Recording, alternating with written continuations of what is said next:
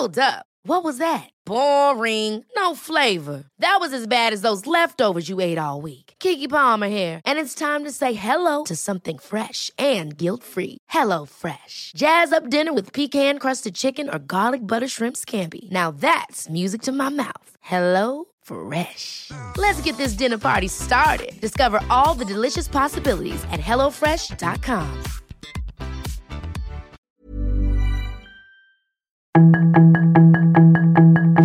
Tarde a tarde, lo que necesitas saber de forma ligera con un tono accesible.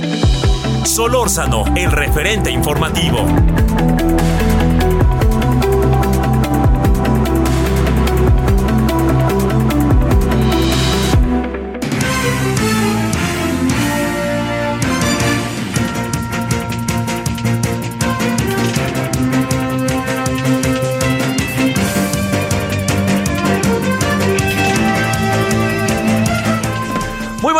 Tardes, aquí andamos como todos los días, gracias que nos acompaña. Tarde de día, martes lluviosísima, ¿eh?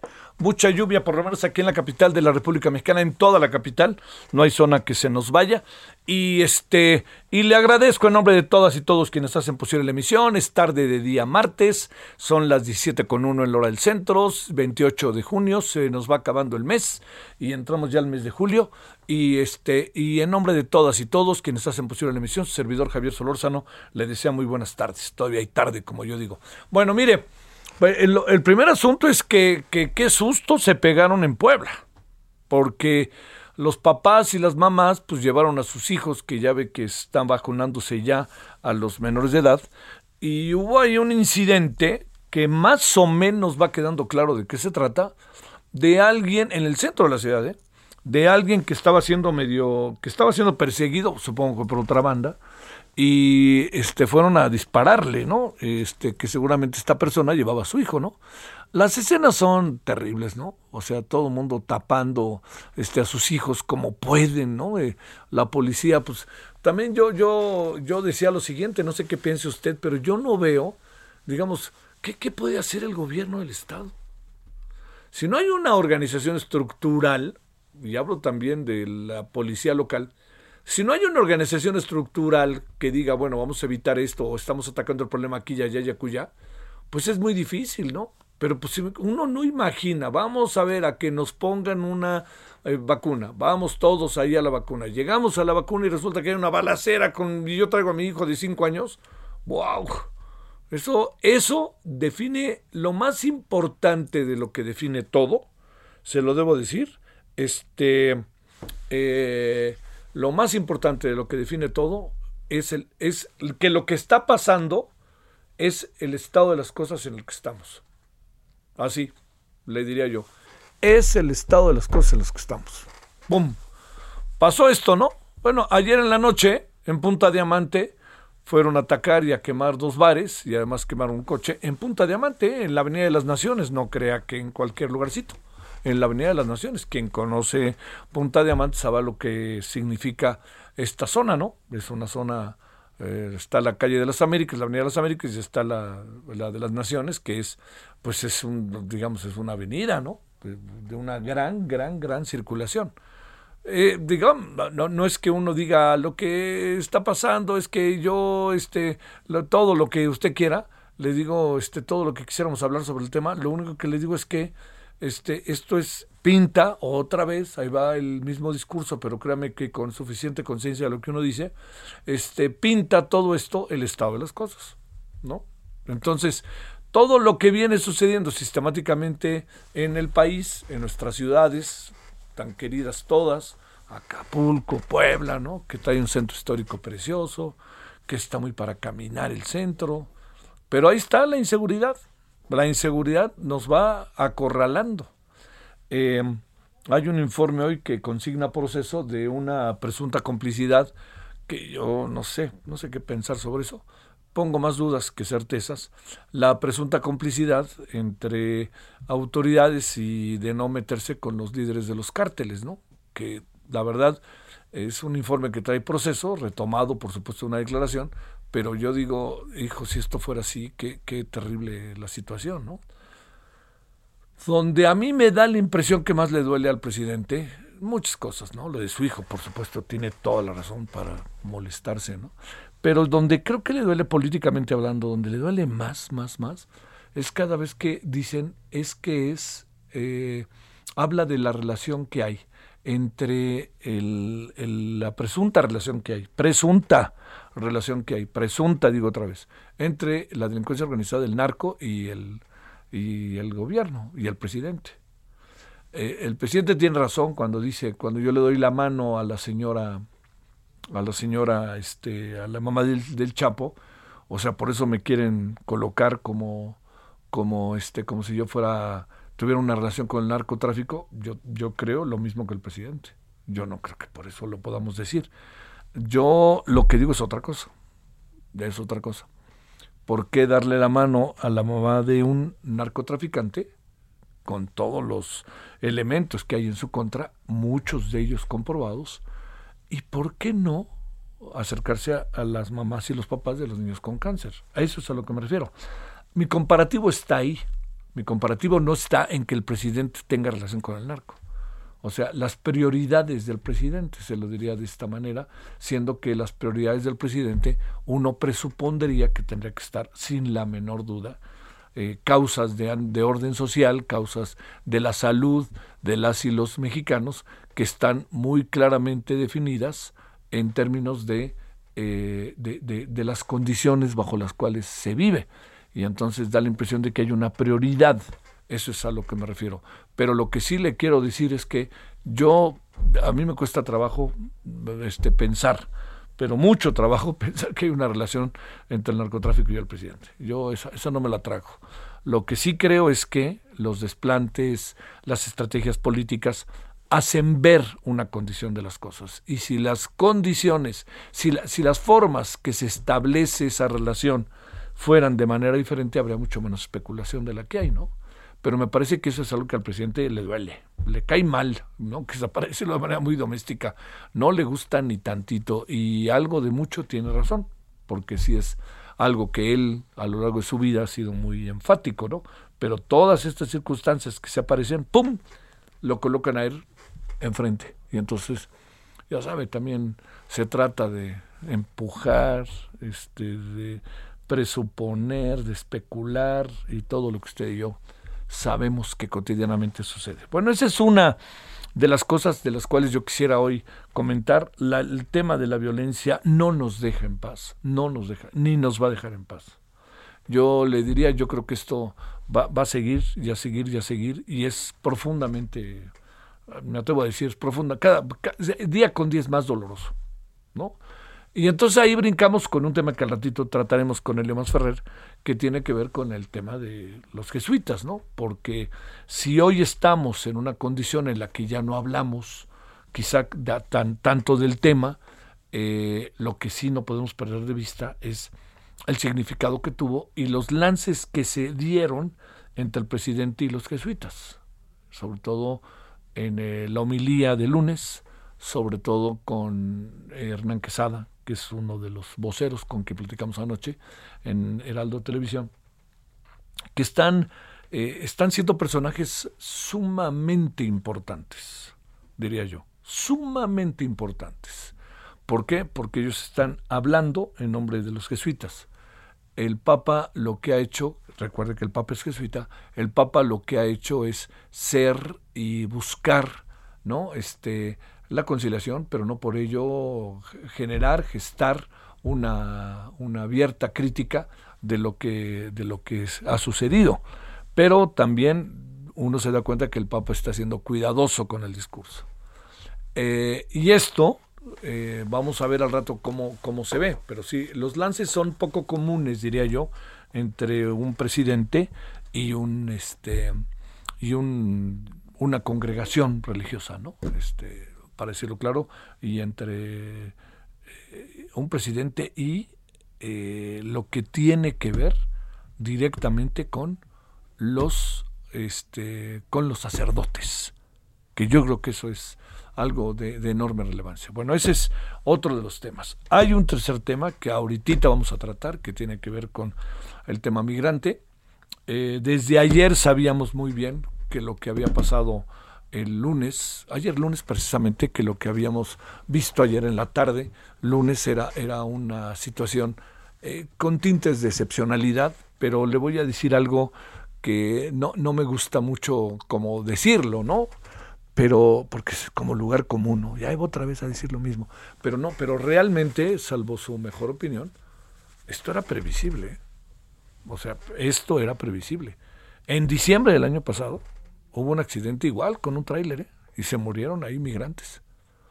Eh, en el Walmart, enfrente del Walmart allá en Texas, en una ciudad que ahorita me acordaré, ahí también, ¿eh? ahí estaban, dejaron a los migrantes en las cajas de los trailers. ¿no? Y vámonos, echó a correr el chofer.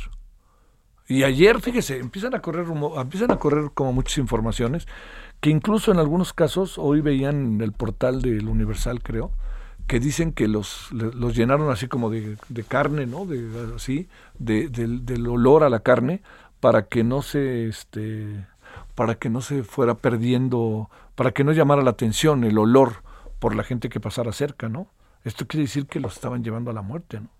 Yo le, le diría, este, lo que hemos visto estos días con el tema de los migrantes, a ver qué nos dice ahorita Unice Rendón, pero, pero es, es es brutal, pero es la confirmación del estado de las cosas. Yo creo que eso es algo muy importante. Fíjese, en lo que corresponde al tema de la violencia, lo de Puebla, lo de Acapulco, hoy define, establece el estado de las cosas. Así están las cosas. Tenemos que cambiarlas, pero así están. O sea que mucha sorpresa, claro que hay, pero uno dice, eso, estos no son hechos que, que de la nada que alguien se le ocurriera. La muerte de los jesuitas, de alguna otra manera, es el estado de las cosas. Es susceptible que suceda. Y si ahí nos vamos, de ahí pasamos al tema de los migrantes, lo que pasó ayer con el tráiler, es el estado de las cosas. Luis Garzón, de Derechos Humanos, allá de Tapachula. Hemos platicado con él muchas veces, lo hemos visto cara a cara, nos hemos visto allá, nos hemos visto acá, y acaba diciendo, en el momento, que es algo que, que pensemos, en el momento en que usted y yo, que usted me hace el favor de escucharme, yo le diría, en este momento seguramente hay cuatro, cinco, seis, siete, ocho trailers recorriendo las carreteras mexicanas con migrantes igual puede ser el desenlace, el destino, el destino final puede ser el sueño americano, que ya no es tan sueño americano, o se lo diré clarísimamente, o así como se lo estoy contando, la muerte, como ha venido surgiendo. Ya en la lista tenemos ahora 51 migrantes muertos y hay unos graves en el en el en los hospitales. Eh, eh, alguien que, que se dio cuenta, bueno, ahorita vamos a platicar, no, me adelanto ya mucho más con, para que Unice nos diga qué es lo que ella tiene en concreto. Pero este tema es una tragedia, insistiría dolorosamente, una tragedia previsible, con un gobernador de Texas que verdaderamente uno dice de qué se trata, ¿no? Responsabiliza a Biden por la muerte de inmigrantes porque ha abierto la frontera. Híjole, señor Abbott, la verdad, la verdad, la verdad, yo creo que no tiene usted la más pálida idea de lo que dice. ¿Sabe que México es la contención de los migrantes? No pasa, nosotros los detenemos. Y la frontera está cerrada, si no ya se hubieran pasado todos, ¿no? Ya hubieran pasado hasta los ucranianos que acaban de llegar. ¿Y por qué cree que los migrantes salen y pagan 8 mil o 12 mil dólares para poder llevarlos a Estados Unidos desde Tapachula? Porque los tienen tapados y salen por otros lados y desaparecen en la noche y se suben un tráiler y vámonos, ya no les importa nada. Así que no, no, no, ¿qué hora resulta que es responsable Biden? Es responsable el Congreso, porque el Congreso no quiere. Y yo la verdad que no soy, el presidente dice, le voy a ir a decir ahora al señor Biden cuál es la tragedia. Ay, señor López Obrador. Dicho con respeto profundo para usted que sabe que se lo tengo. No me venga a decir que no sabía esto. Pues, pues es su país, acá adentro es lo que está pasando. Todo esto está pasando. Fue el accidente, fue lo que pasó allá en Texas, este, fue este, los muchos camiones que pasan y que los dejan de repente. ¿Cuántas, cuántas historias cree usted que no sepamos de todo lo que se vivió allá en Texas en el tráiler. ¿Cuántas historias? Ha de haber muchísimas historias que no tenemos la más remota ya porque acaban muriendo y a lo mejor algún día alguien, un investigador, un periodista, ella o él, un, este, un, un campesino, dice, oigan, miren lo que me encontré aquí y vamos a encontrar cadáveres de la manera más brutal de nuestro país. No son buenos días estos días. Bueno, vámonos a las 17 con 14 en la hora del centro. Empezamos hablando del tema migrante. Solórzano, el referente informativo. Por chismosa, me metí en un enredo. Para salir de enredos, llega el 3x2 en champús, acondicionadores y tratamientos capilares. Y además, 3x2 en desodorantes Old Spice, Gillette, Secret, Stefano y Speed Stick. Con Julio lo regalado te llega. Solo en Soriana. A junio 30. Aplican restricciones.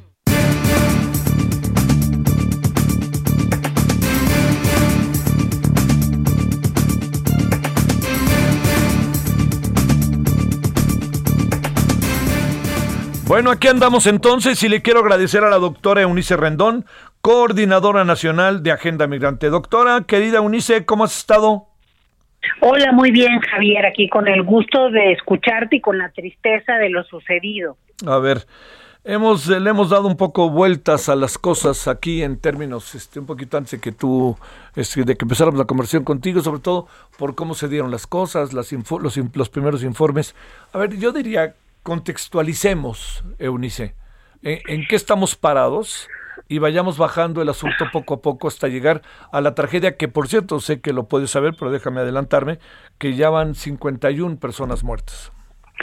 Pues mira, efectivamente, Javier, como lo mencionas, esta tragedia desafortunadamente no es única, ni la, ni la primera ni la última, y es un tema que se da de manera recurrente. A veces nos enteramos, a veces no nos enteramos. Creo que hay una cifra negra importante también de este, detrás de este tipo de ilícitos. ¿Cuántos migrantes desaparecidos no hay, no? Que simplemente no sabemos cuál fue su, fue su destino y quizá terminaron como estas personas ahogadas, asfixiadas en situaciones muy complejas y muy inhumanas, como lo que vimos en Texas, incluso se le echaron el polvo este para que no lieran, ¿no? O sea, que hubiera a, carne, etcétera, para, para poder disimular el olor de estos muertos, en fin. Entonces, creo que detrás de estas muertes y de esta tragedia hay, primero que nada, políticas migratorias fracasadas, por un lado, y por el otro, de varios países, ¿no? Desde Centroamérica hasta Estados Unidos. Y también creo que detrás de esta trágica muerte migrante hay este pues redes de tráfico eh, migrante que van desde Centroamérica hasta Estados Unidos. Hay una situación de inseguridad para los migrantes y un descontrol de las mafias que hay detrás también de estos ilícitos. Entonces eso creo que es lo primero que nos deja ver esta situación. Por el otro lado, nos, nos debe llevar a subrayar que los factores de empuje de la migración siguen presentes y obligan a las personas a salir de su país en búsqueda de salvar la vida y de oportunidades. En este caso, además, Javier, pues la mayoría de los hasta ahora reconocidos son mexicanos y eso hay que subrayarlo porque desafortunadamente la principal causa para migrar en los últimos años desde México es la violencia y las amenazas por parte de grupos del crimen organizado, lugares como Michoacán, Guerrero, Zacatecas, Veracruz, pues han sido realmente ocupados en varias de sus zonas y regiones por el grupo del crimen organizado que obligan a las personas a migrar casi que en núcleos familiares. A mí me ha tocado entrevistar a varios de ellos en la frontera. Entonces, eso también hay que subrayarlo porque es la principal causa y lo que estamos viendo, Javier, no es casualidad.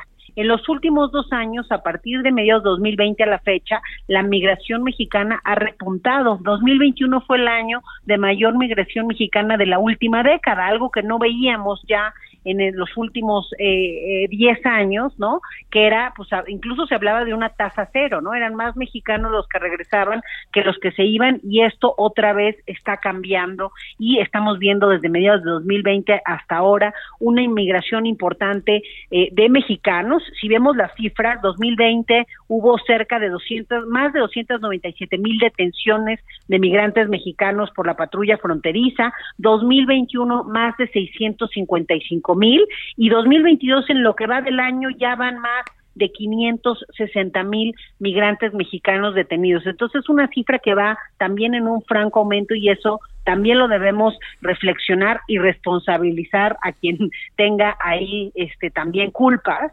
Y finalmente yo diría, Javier, el tema de la colaboración internacional. Aquí es un tema de países de origen, tránsito y destino, repito, hay autoridades implicadas desde Centroamérica hasta Estados Unidos, hay corrupción para que esto suceda y hay redes pues de criminales detrás de esto. Desafortunadamente también los grupos del crimen organizado más peligrosos cada vez se han implicado más en este ilícito por ser un negocio muy jugoso, más de 150 mil millones de dólares al año es lo que deja este ilícito y además en lugares como México, pues sucede casi Javier en total impunidad, ¿no? La Fiscalía General de la República ha sido el gran ausente en el tema, digo, hoy otra vez se mencionó que van a mandar gente, lo mismo hizo hace algunos meses el fiscal cuando sucedió la tragedia en Chiapas con 55 muertos también en un en un incidente similar. Y bueno, eh, aquí el punto es de que después no hay detenciones emblemáticas, ni seguimiento de casos, ni un sistema realmente ad hoc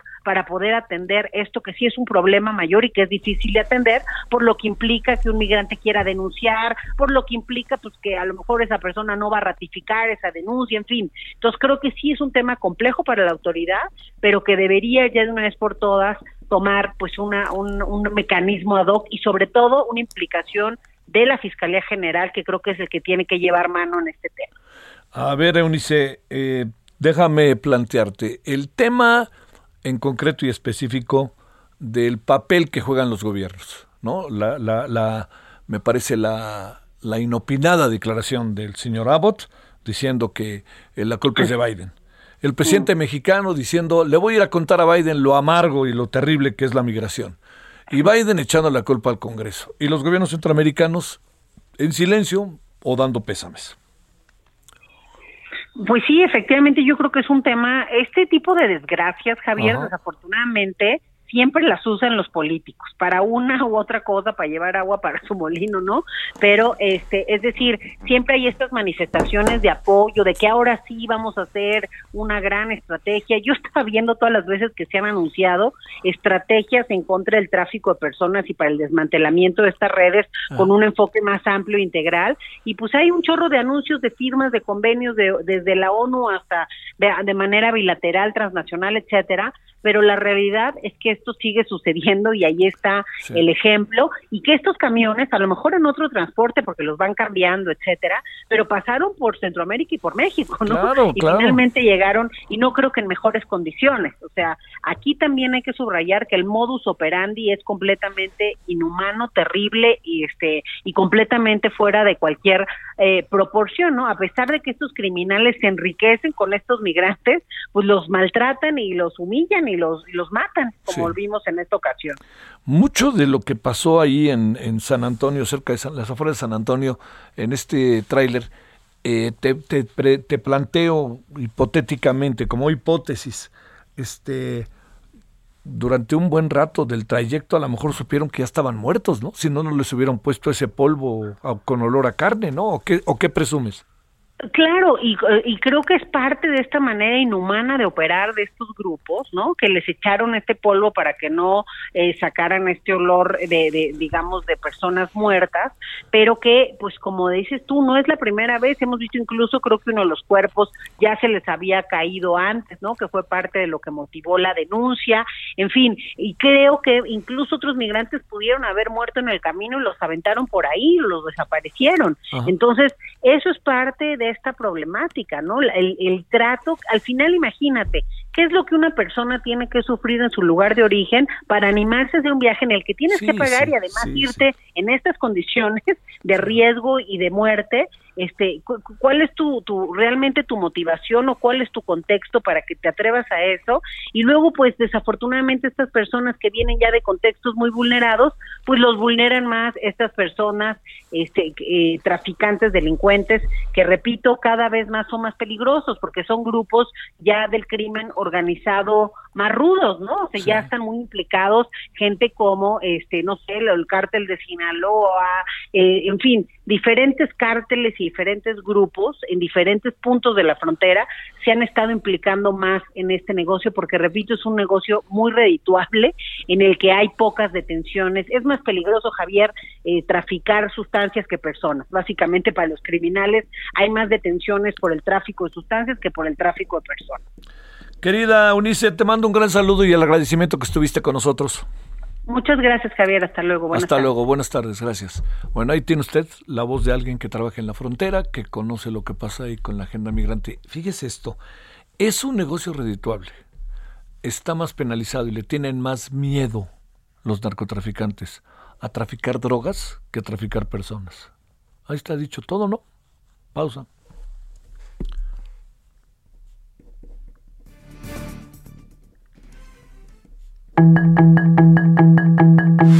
El referente informativo regresa luego de una pausa.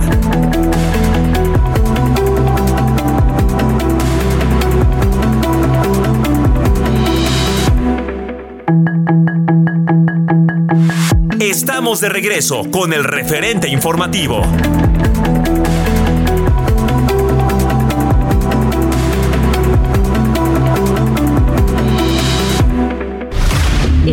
Referente informativo le presentamos información relevante.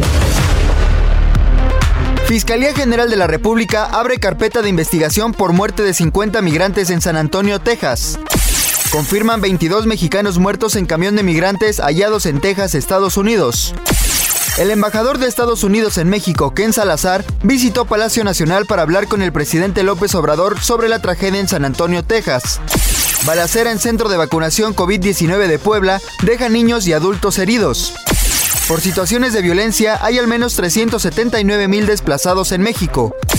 PAN asegura que vigilará de cerca trabajos y gastos de la rehabilitación de la línea 1 del metro.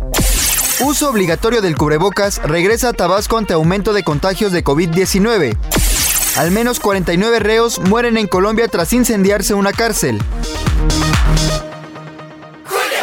Llegué para deslumbrar con el 3x2 en jabones de lavandería y detergentes líquidos más color 1, 2, 3, Persil, Viva, Ariel y Ace. Además, 3x2 en detergentes en polvo, Ace, Maestro Limpio, Ariel y Salvo. Con Julio lo regalado te llega, solo en Soriana. A junio 30, aplican restricciones.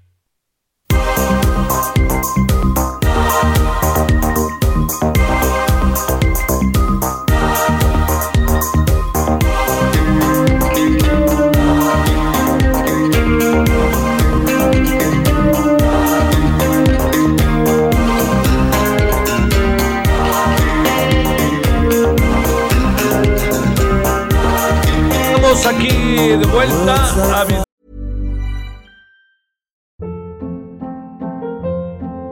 Hold up. What was that? Boring. No flavor. That was as bad as those leftovers you ate all week. Kiki Palmer here, and it's time to say hello to something fresh and guilt-free. Hello Fresh. Jazz up dinner with pecan-crusted chicken or garlic butter shrimp scampi. Now that's music to my mouth. Hello Fresh. Let's get this dinner party started. Discover all the delicious possibilities at HelloFresh.com.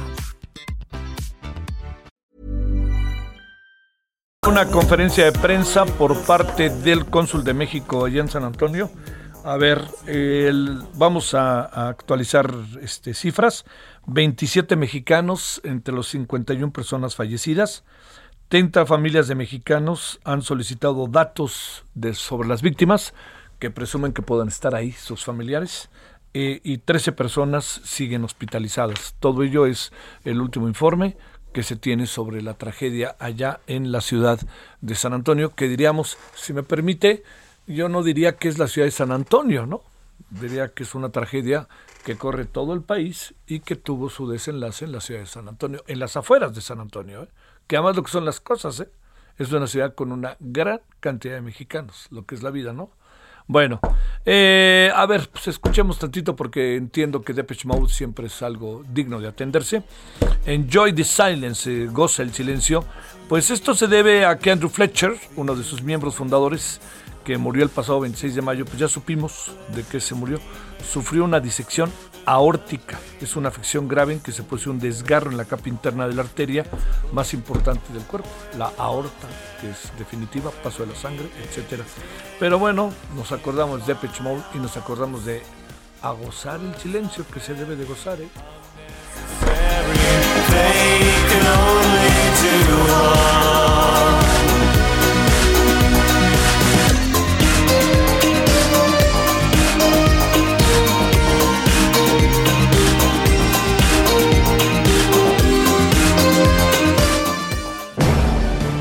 Solórzano, el referente informativo. Amor, sí llego para la cena. Lo que llega para la cena y la alacena es el 3x2 en todos los aceites de oliva, vinagres, catsups y mostazas. Y además, 3x2 en saborizantes en polvo para leche. Con Julio a lo regalado te llega. Solo en Soriana. A junio 30. Aplican restricciones.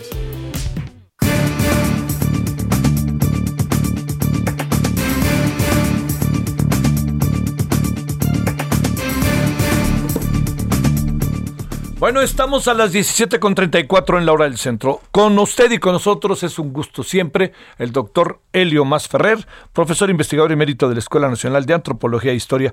Querido Helio, doctor, ¿cómo has estado? Muy bien, Javier, aquí guardado, pero muy bien, y también que aprovecho, qué bueno que te escucho y por lo menos saludar también a los amigos que te están acompañando. Oye, pues el gusto es nuestro. ¿Por qué guardado? No me digas que, que te cayó el COVID también. No, no, no, no, no, no me cayó justamente porque me cuido. sí, claro, claro, claro. Oye, a ver, este, híjole, es que ya ni sé qué preguntarte, Helio. Después ya sabes de esto que pasó con el tráiler de los migrantes que nos sacude en lo ético, en lo social, este, en todo sentido, ¿no? Pero bueno, a ver, te diría, fundamentalmente el motivo por el cual te hablamos es eh, cómo contextualizamos lo que se ve que son diferencias claras respecto a lo sucedido con los dos sacerdotes jesuitas de la mano de la respuesta que tuvo el presidente. A ver, ahí, ¿qué, qué piensas de todo esto? Entrémosle y danos una opinión, Elio, que siempre, como lo sabes, en lo particular me importa tanto. No, te agradezco tu generosidad, porque en general quizá no sea políticamente correcto. sí, no, no, no, yo lo sé, yo lo sé. Adelante, de eso se trata. Mira, eh, evidentemente es muy lamentable el asesinato de del guía de turismo y de los dos sacerdotes jesuitas, ¿no es cierto? Eh, que entonces el problema, para decirlo en términos políticos, eh, es cómo se ve eh, este este lamentable hecho. Cómo una acción que hace un personaje desquiciado, drogado, evidentemente alcoholizado, etcétera, eh, que se lleva los cuerpos, bueno, toda una cosa así muy delirante.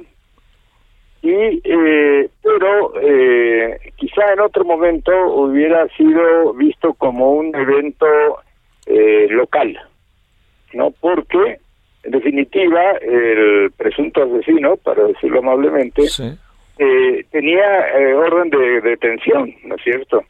Pero como evidentemente era un cacique, eh, el gobierno del estado de Chihuahua no, no, no se animaba nunca a ir a detenerlo, ¿no es cierto?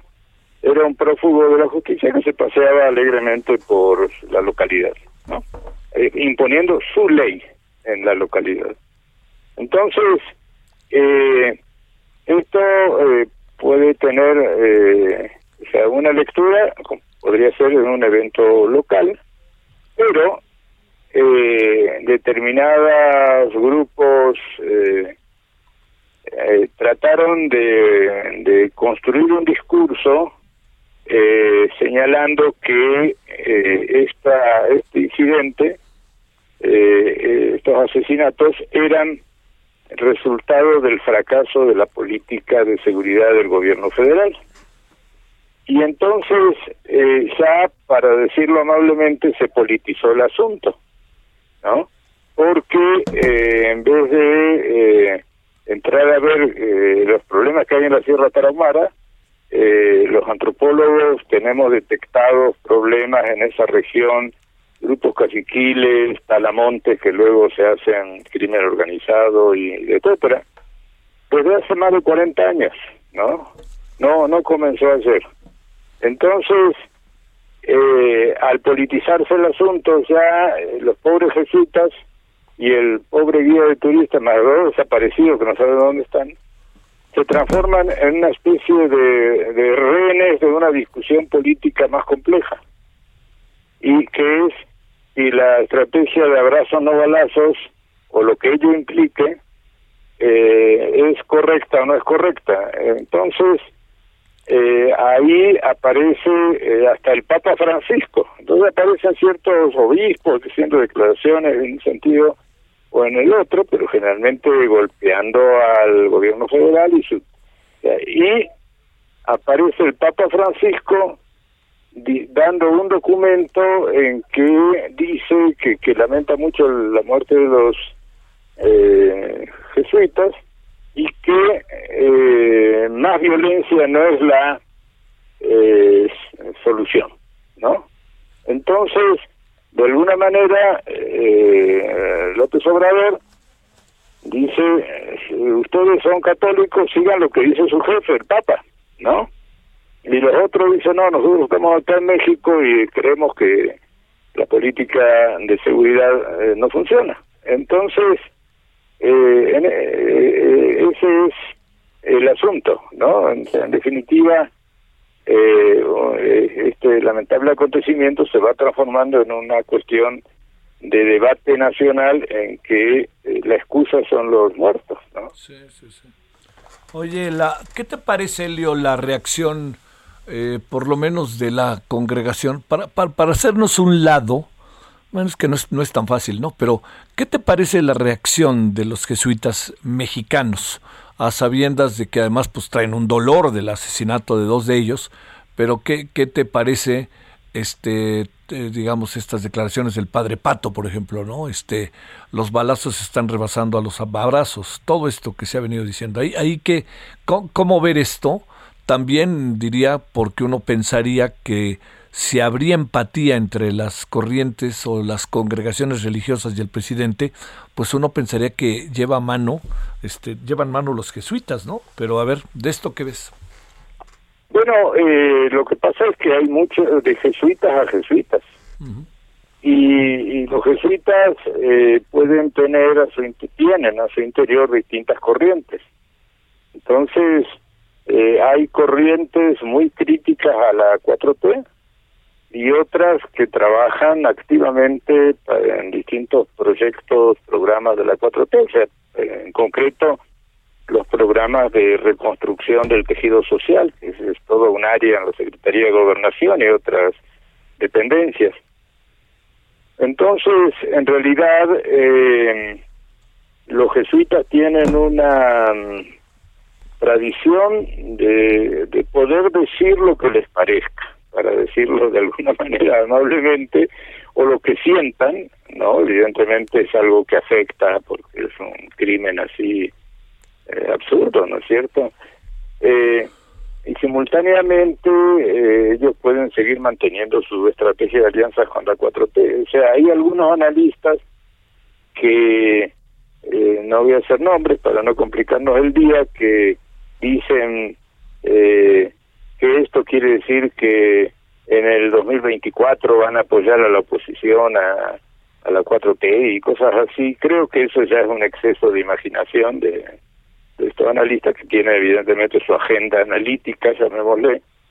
Y eh, la eh, en ese sentido eh, hay que tener cuidado porque evidentemente cada medio informativo, eh, prensa, periódico, radio, lo que sea, tiene su propia política editorial, ¿no es cierto? Entonces va a recalcar o a destacar ciertas frases que digan eh, los en un discurso, ¿no? Entonces, en esa perspectiva hay que ser muy cauteloso. Sí, claro, claro que sí.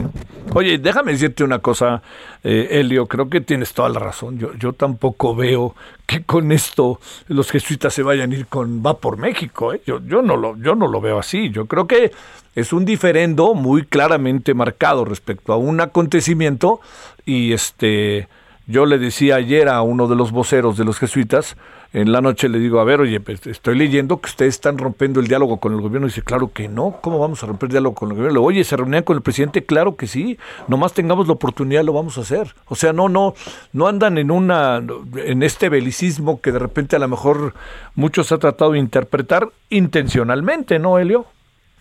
Sí, porque bueno, cada quien tiene su agenda y soñar no cuesta nada, ¿no es cierto? en definitiva, eh, los la mm, eh, si bien en un momento de gran dolor eh, pueden incluso usar metáforas, eh, la sangre se une a ríos de sangre y cosas así, pero en definitiva si eh, hay, hay una, si, si podemos decir, hay una congregación eh, católica que trabaja a muy largo plazo son los jesuitas, ¿no? Claro, claro. Entonces, tampoco eh, podemos eh, ser ingenuos políticamente, ¿no? Yo creo que el, lo más delicado es eh, que en definitiva no hay porque eh, o sea el asunto puede tener muchas lecturas. Eh, el, el chueco ese famoso se ha hecho célebre eh, tristemente célebre el chueco es una persona que actúa aislado o es el emergente de una situación social compleja ¿no? y entonces a partir de bueno y si piensas que es un emergente de la situación la otra teoría es qué implica ser ese emergente, ¿no es cierto? Entonces, eh, no hay no hay tanto...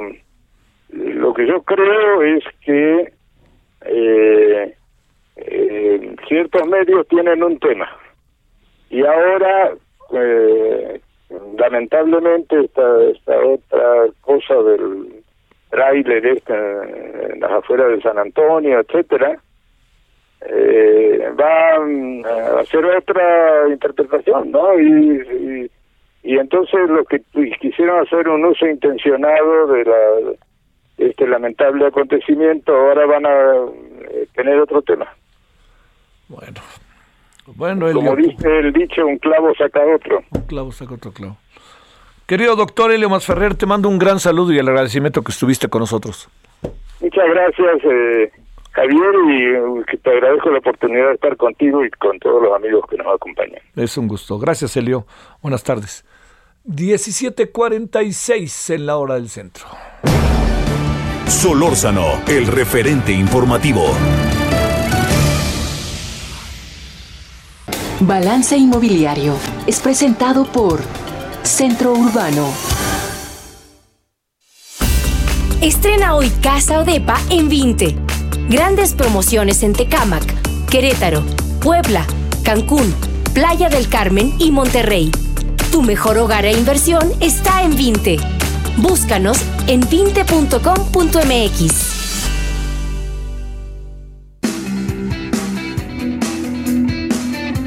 No, como todos los martes, con usted y con nosotros, el presidente del Centro Urbano, Horacio Urbano. Querido Horacio, ¿cómo has estado? Muy bien, querido Javier, muy bien, muy bien. Oye, yo no estoy de repente tan seguro porque acaba inquietando esa idea de unir mi crédito con el de un familiar o un amigo para comprar una casa. Dicen que cuentas claras, chocolate caliente. A ver, a ver cómo, cómo va esto.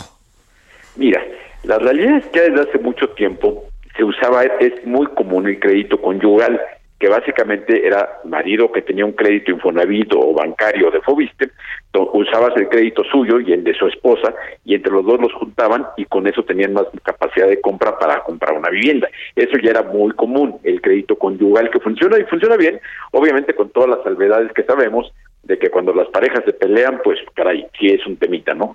Eh, o un temota más bien, pero bueno. Después, hace ya algunos años, como uno de los derechos de los trabajadores, el Infonavit tomó la decisión de lanzar un producto que se llama Unamos Crédito, lo que permite que ya no solamente puedas sumar crédito con tu esposa, sino que lo puedas hacer con un familiar que puede ser tu hermano, tu papá, que puede ser un amigo, incluso también ya, ya se vale. Incluso fíjate que qué interesante que el primer crédito de, el primer crédito que hicieron fue fue fue eh, de la suegra con el yerno. Y funcionó bastante bien y pareciera que en esos créditos, según los números que nos reporta el Infonavit, no hay problemas de cartera vencida ni nada, sino que han estado funcionando ya estos años que, ha- que ha, que ha operado el programa bastante bien y yo tengo también mis dudas porque siempre es un tema de que si en los matrimonios hay peleas y hay divorcios y siempre las bienes raíces es uno de los temas fuertes del divorcio, pues cuando hay un crédito de por medio pues es más complejo. Sin embargo, la realidad es que el programa ha funcionado y le ha abierto la puerta para que muchas personas no les iba a alcanzar a comprar la casa porque no llegaban solo con su crédito y de esta forma pues ha sido un mecanismo bastante interesante que les ha permitido comprar una vivienda. A ver, este, pero quiere decir que digamos, no es un asunto que es un asunto que, que ya está pasando, que ya está sucediendo, que ya se está dando en muchísimos casos. Sí, por supuesto. De hecho, Infonavit lo promueve muy fuerte, es uno de sus productos estrella, porque en estos momentos que las viviendas han encarecido y que, como hemos platicado en otras emisiones, la vivienda social ha dejado de producirse por lo caro que está el suelo y lo caro que están los permisos. Entonces, la solución es que se juntan los dos créditos y eso aumenta la capacidad de compra. Y digo, en el caso de las familias de matrimonio, suena muy sensato. Es un poco más complejo cuando se trata de otros créditos familiares, sin embargo, ha funcionado. Por ejemplo, lo que te decía, cuando compran papá e hijo, ha funcionado muy bien. Y incluso en el caso de amigos, no se, no se habla de que no, no hay. Vaya, aquí no es de lo que se habla, aquí los datos, cuando algo sale mal, llegan los datos de cartera vencida de las instituciones financieras y es evidente, aquí no es un supongo que puede ir mal, aquí la verdad es que va bien, o sea, no hay un tema de cartera vencida, con esto donamos crédito, y lo que es un hecho es que mucha gente está aprovechando para comprar una vivienda. Yo me imagino que cuando compran entre amigos, en algunas ocasiones es como inversión, en algunas ocasiones es pensando que compran ese departamento quizá en la playa y, y, y lo habitan y les funciona bien. O sea, es un tema difícil. Lo que es importante es, es la posibilidad, el derecho de que lo puedas hacer. De que eso me parece que es lo importante, que tengas la opción de que ahora sí como puedes usar tu crédito, que también es otra cosa. Antes el crédito era únicamente para comprar, hoy lo puedes usar para comprar, para construir, para remodelar, para comprar terreno. También platicábamos hace poco que hay muchos créditos ya para comprar terreno, créditos de liquidez que también son importantes porque a fin de cuentas eso responde a la realidad de lo que la gente necesita. Es que esa es la clave. Oye, y también ya no nos hagamos, ya no es tan fácil nada de eso, ¿no, Horacio? También, digamos, pues uno no tiene lana, este, dice, pues bueno, vamos, vamos a juntar, dicen que ahora, que ahora no se casaba uno por amor, sino para sumar, este, ya sabes, ¿no? Este, capital. para, juntar para la renta. Para juntar para la renta, pero aquí te lo planteo, este, digamos, casi que, que igual, ¿no? Pues también hay una necesidad imperiosa de poder gozar las cosas lo más que se puede y para eso necesitamos, ni más ni menos que, que pues la que unos y otros, otros y unos los necesitamos, ¿no? Sí, necesitamos unirnos. De, hecho, el programa, el tema del nombre que es muy afortunado, damos crédito, porque a fin de cuentas lo que la gente necesita es sumar sus capacidades para poder eh, eh, eh, poder adelantar ingresos futuros, que a fin de cuentas el crédito es eso, ¿no? Es un vehículo financiero que te permite adelantar ingresos futuros para en este momento tener la compra. Y algunos dirán es que me sale muy caro el crédito. Mira, cuando compras un coche con crédito, tienes que pagar los intereses y al final del crédito el coche vale la mitad. Cuando compras una vivienda con crédito, que la gente dice que cuando la acabo de pagar la pagué tres veces, estoy totalmente de acuerdo. Nada más que si te fijas cuánto vale, lo más seguro es que también valga tres veces lo que lo, lo, lo que valía cuando tú la compraste, lo cual es una buena inversión porque te permita, si no ganar, ganar, ganar lo que significa rentabilidad, sí por lo menos mantener el valor y eso en estos tiempos es todo un lujo. Es oro molido. Horacio Urbano, que tengas buen martes. Abrazo fuerte y ahí te comento porque estoy precisamente ahorita estamos en la semana del Foro Urbano Mundial. Habrá temas interesantes, ahí te comento la próxima semana. Estaría padrísimo eso, ¿eh? ¿En dónde está? ¿En México o dónde? En Polonia. ¿Estás en Polonia? No, hazme la buena. No, no, no, no. Yo, soy ciudadano de a pie. Yo oye, soy que necesito tomar crédito. Oye, dice, mira, entre que dije que ha de ser precioso estar en Varsovia, pero qué miedo andar por ahí con la cercanía del tema Rusia-Ucrania. Qué miedo, y además, obviamente comprenderás que como pasa en estos casos, la guerra y las ciudades pequeñas polacas encarecen muchísimo. Entonces, es un foro con, se, espera que haya ahí 10 mil visitantes de 200 países. Obviamente, conseguir una habitación de hotel es dificilísimo, carísimo. Entonces, los vuelos los vuelos igual. Entonces, no era viable ir, pero pues yo estoy desde acá en línea, lo voy a todo dar, tomándome mi cafecito. bueno, oye, es lo que dicen los ardidos, ¿no? sí, claro. No fui porque no quería, al fin que no quería. Fui no, fui porque estoy aquí bien cómodo en casa. Un abrazo, Horacio, buenas tardes. Abrazo, querido Javier. 17.53 en hora del centro. Balance Inmobiliario fue presentado por Centro Urbano. Solórzano, el referente informativo. Bueno, entramos a la parte final. Queridísima Charbel Lucio, vámonos contigo hasta Morelia, Michoacán. ¿Cómo estás? ¿Qué tal, Javier? Buenas tardes. Eh, pues te comento que eh, elementos de la Secretaría de Seguridad Pública detuvieron al presunto homicida del síndico municipal de Jiménez, Noé Ornella Sanguino, quien fue localizado sin vida la mañana del día de ayer. Eh, la SCP informó que eh, luego de localizar sin vida a este funcionario municipal, se implementó un operativo en la localidad de Villa Jiménez, que es la cabecera municipal, y bueno, esto derivó en la detención de cuatro personas, tres hombres y una mujer. Estas, eh, estos detenidos portaban dos armas de fuego, así como eh, dos kilogramos de, eh, al parecer, marihuana, así como una motocicleta que tenía alteraciones en su número de identificación vehicular. Y bueno, luego de realizar algunas revisiones, la Secretaría encontró indicios que relaciona a uno de estos detenidos y a la motocicleta asegurada en la participación de la privación de la libertad de Noé Ornelas. Eh, áreas de inteligencia revelaron que el hombre detenido señalado como el homicida del síndico fue identificado como Javier Hernández Ramírez, apodado El Chancholín, de 33 años de edad, un criminal que eh, presuntamente está al servicio de Cárteles Unidos, un grupo criminal que opera en la región occidente de Michoacán. Adiós. información, Adiós, Charbel, gracias. Gracias. Nos vemos a las 21 horas en hora del Centro Heraldo Televisión. Traemos muchas cosas, de las que hemos hablado hoy, más las que se van sumando. Pásela bien ahí tarde, hasta el rato, hasta la noche. Adiós. Hasta aquí Solórzano, el referente informativo.